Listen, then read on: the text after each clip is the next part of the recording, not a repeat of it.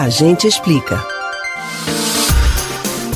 Sete meses depois do falecimento do ator Paulo Gustavo, o viúvo dele, o médico Thales Bretas, viveu mais uma etapa da despedida neste domingo. Ao lado de amigos, ele jogou as cinzas do humorista no Parque Público Little Island, no Rio Hudson, na cidade de Nova York, nos Estados Unidos. Além da cerimônia de cremação, o ato de lançar as cinzas de uma pessoa querida em algum local é muito simbólico para parentes e amigos.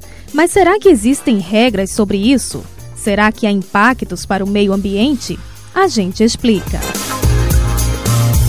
Um dos destinos mais escolhidos pelas famílias para os restos cinerários de alguém é o mar.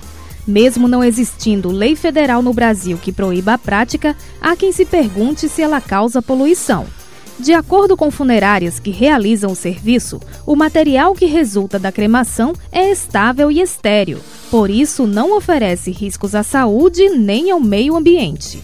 As cinzas são disponibilizadas para a família somente após o completo tratamento, que as torna um pó fino e homogêneo. No processo de cremação, o corpo é incinerado a uma temperatura de aproximadamente 1200 graus. Partes mais resistentes, como ossos, são moídos e misturados. Ao fim, um corpo de 70 quilos gera 1 quilo de cinzas, depositadas em uma urna adequada. O procedimento dura por volta de 6 horas e o vaso funerário é entregue à família em 24 horas. Se as cinzas em si não prejudicam a natureza, é importante ter atenção ao recipiente usado para jogá-las ao mar. As empresas especializadas recomendam o uso de uma urna hidrossolúvel, o material é feito à base de areia e se dissolve na água, sem causar contaminação. Além de lançar em jardins e mares, formas criativas de destinar as cinzas vêm sendo desenvolvidas. Uma opção é misturá-las a sementes e plantar uma árvore.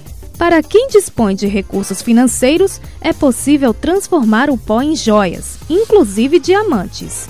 Existem também estúdios de tatuagem especializados em fazer o desenho, misturando um pouco das cinzas à tinta utilizada, para quem quer prestar uma homenagem na própria pele. Se você acha que já são muitas ideias, acredite!